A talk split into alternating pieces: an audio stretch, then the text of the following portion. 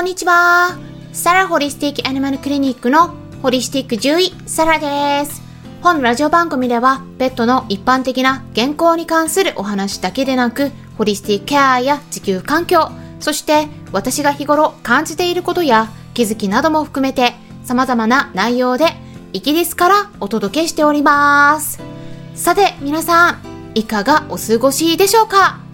昨日はですね、夜10時10分からクラブハウスのペットのホリスティックケアクラブにて、ワンちゃん猫ちゃんはヴィーガンになれるっていうお話をしていきました。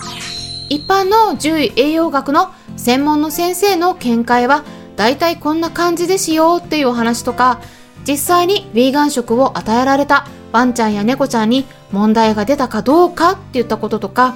私の個人的な意見についてもお伝えしていったんですよね。その中で環境問題についても触れていったんですが、やっぱりこの辺りについてはどうしても私の専門外のことにはなるので、もう少し勉強するべきかなっていうふうにお話ししながら改めて実感するところもありました。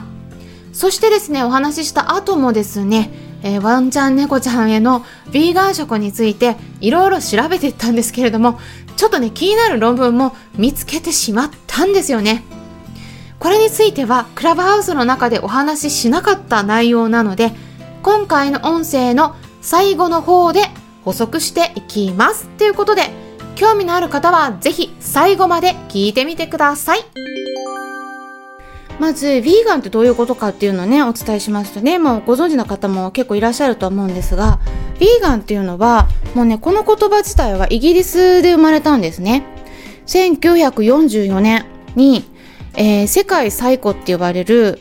まあ、そこでね、イギリスで発祥したんですね。ヴィーガン協会っていうものがね。ヴィーガンソサイオティって言うんですけれども、で、そのね、設立者であるドナルド・ワトソンさんによって作られた言葉だって言われています。まあ意味としてはね、まあ大体皆さん想像されるのが肉を食べない人のことを言うのかなって思うと思うんですね。だけど実はね肉を食べないだけじゃなくて毛皮とかウールとかそういう動物製品も避けるんですよ。あらゆるもの。動物からの搾取を全くしないっていうそういう考えの人ですね。だから肉だけじゃなくて卵とかあと乳製品も使わないんですけれどもそれだけじゃなくて動物実験とか関わってる商品を選ばないようにする。そういうような活動してる人ですねだから化粧品なんかもね結構日本でもねあの有名どころとしてはイギリス産の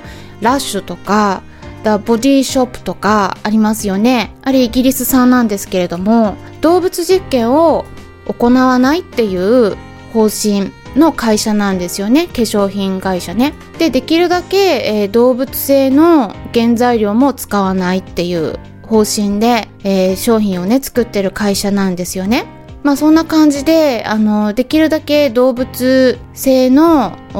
原材料が入ってるものを使わないっていう、そういう方針の人のことをヴィーガンって言います。だから、肉とか卵、乳製品を食べないだけじゃないんですね。で、ベジタリアンとの違いっていうのは、やっぱり菜食主義者なんですけれども、まあ、やっぱり、ヴィーガンの人ほど厳密じゃないんですね。まあ、この辺はそういう動物製品を使わないとかそこまではいかずベジタリアンの人の場合はいろんなねタイプがその中でも分かれるっていうことなんですけれども、まあ、人によっては肉は食べないっていうのはあるけど、まあ、他の乳製品とか卵は食べるよとか魚は食べるよとか魚は食べるえそして乳製品卵も OK な人のことをペスコベジタリアンって言ったりとかまあいろいろねあるっていうことなんですけれども。なのでね、まあ、最近結構ね日本でもそういう、えー、レストランの中でベジタリアン用のメニューっていうのを用意されてるところもね増えてると思うんですけれども。まあもともとイギリス発祥の考え方なので結構ねイギリスではヴィーガン用のメニューっていうのがね大体どこのレストランでも書いてありますねあのマークがついてるのですごい分かりやすいですけれどもいろんなメニューがある中にだいたいヴィーガンとかって小さい文字で書かれているんですねでそういうメニューを選べば、えー、肉は使っていない食事をレストランで食べることができるよっていうことになってるんですね。じゃあ、まあ、犬猫がね、ヴィーガンになれるのかっていうところですね。これは、皆さんどう思いますかね？いろんな考え方がありますし、これに対してはね、すごく反対の意見を持ってる方もいらっしゃるでしょうし、実際に実践してる方もね、いらっしゃると思うんですけれども、やっぱりね、この地球環境のことを考えてた場合には、どうしてもね、根本のところを考えていくと、地球環境の問題としてまず確定的にも言えるのが気温が上がってるっていうことですよね。地球の平均の気温が上がっている。これは確実です。これ、えのイギリスの方でデータ出してるんですね。あの科学者が、えっと、研究してるデータなんですけれどもえ二酸化炭素のレベルですね。うん。だから二つ確実に言えるのは地球のあの気温が平均気温が上がってるのはこれ確実で、で、そしてもう一個は二酸化炭素のレベルが上がってるのも確実なんですね。これがどこら辺で上がってるかっていうと、産業革命なんですね。うん。で、だいたい産業革命っていうと1830年から40年、産業革命終わって以降ですね。それ以降から地球の平均気温が上がり続けてるんですね。で二酸化炭素の量も上がり続けてるんですよ。でいろんなねあの人の考えがあってこの地球の温暖化っていうのは嘘じゃないかみたいなねそんな話も出てるみたいなんですけどあのこういうきちんとしたデータがあってだからこの2つは確実に言えるんですね。えー、とこれがねやっぱりなぜ二酸化炭素のレベルが上がってるのかっていうとやっぱり、うん、ほとんどねまあ他の団体からの話によるともうね100%人が関わってるっていうことなんですねそこには。うん、やっぱり人間がいろんな産業をこうね生み出してまあ今も暑いから冷房なんか皆さん使われてると思うんだけれどもどうしても地球の気温を上げてしまうようなガスが発生するんですよね。それからもう一つやっぱりメタンガスっていうのがかなり二酸化炭素の他にも地球の気温を上げる原因になってると言われててでそのメタンガスをたくさん排出するのが牛さんなんですよね。で人間がたくさん牛を作り出してるっていうところがあります。でその牛のビーフなんかの肉も含めてチキンもそうですけれどもやっぱりワンちゃん猫ちゃんが食べているで人間の人口も増えてるんですよずっともう右肩上がりで増え続けてるんですよね。世界の人口がね。だから人間がすごい増えていくにつれ伴ってワンちゃん猫ちゃんの数も増えてるんですね。でこの新型コロナの影響でペットを飼う飼い主さんがやっぱり増えてるっていう話もあって他のえー、研究結果もあるんですけれどもこういった地球環境に関しては人間の数が増えそしてそれに伴ってワンちゃん猫ちゃん特にの数が増えている。でそのワンちゃん猫ちゃんが牛さんとか鳥さんまあいろんな豚も全部そういう家畜を含めて肉を消費している。そういったことがやっぱりこの地球の環境の問題に関連しているっていう結果も出ているんですねだからどうしてもこの肉食っていうことから少し離れていかない限りは消費者が増えれば増えるほど需要が高まりそのたくさん商品が売られっていうこういう流れができますよね。だからここからちょっとね離れないと地球環境の問題この二酸化炭素を減らしていくっていうことえー、そこに対しての何て言うかなつながりをね完全に断ち切るというのが結構難しいんじゃないかって言われているんですね。なので、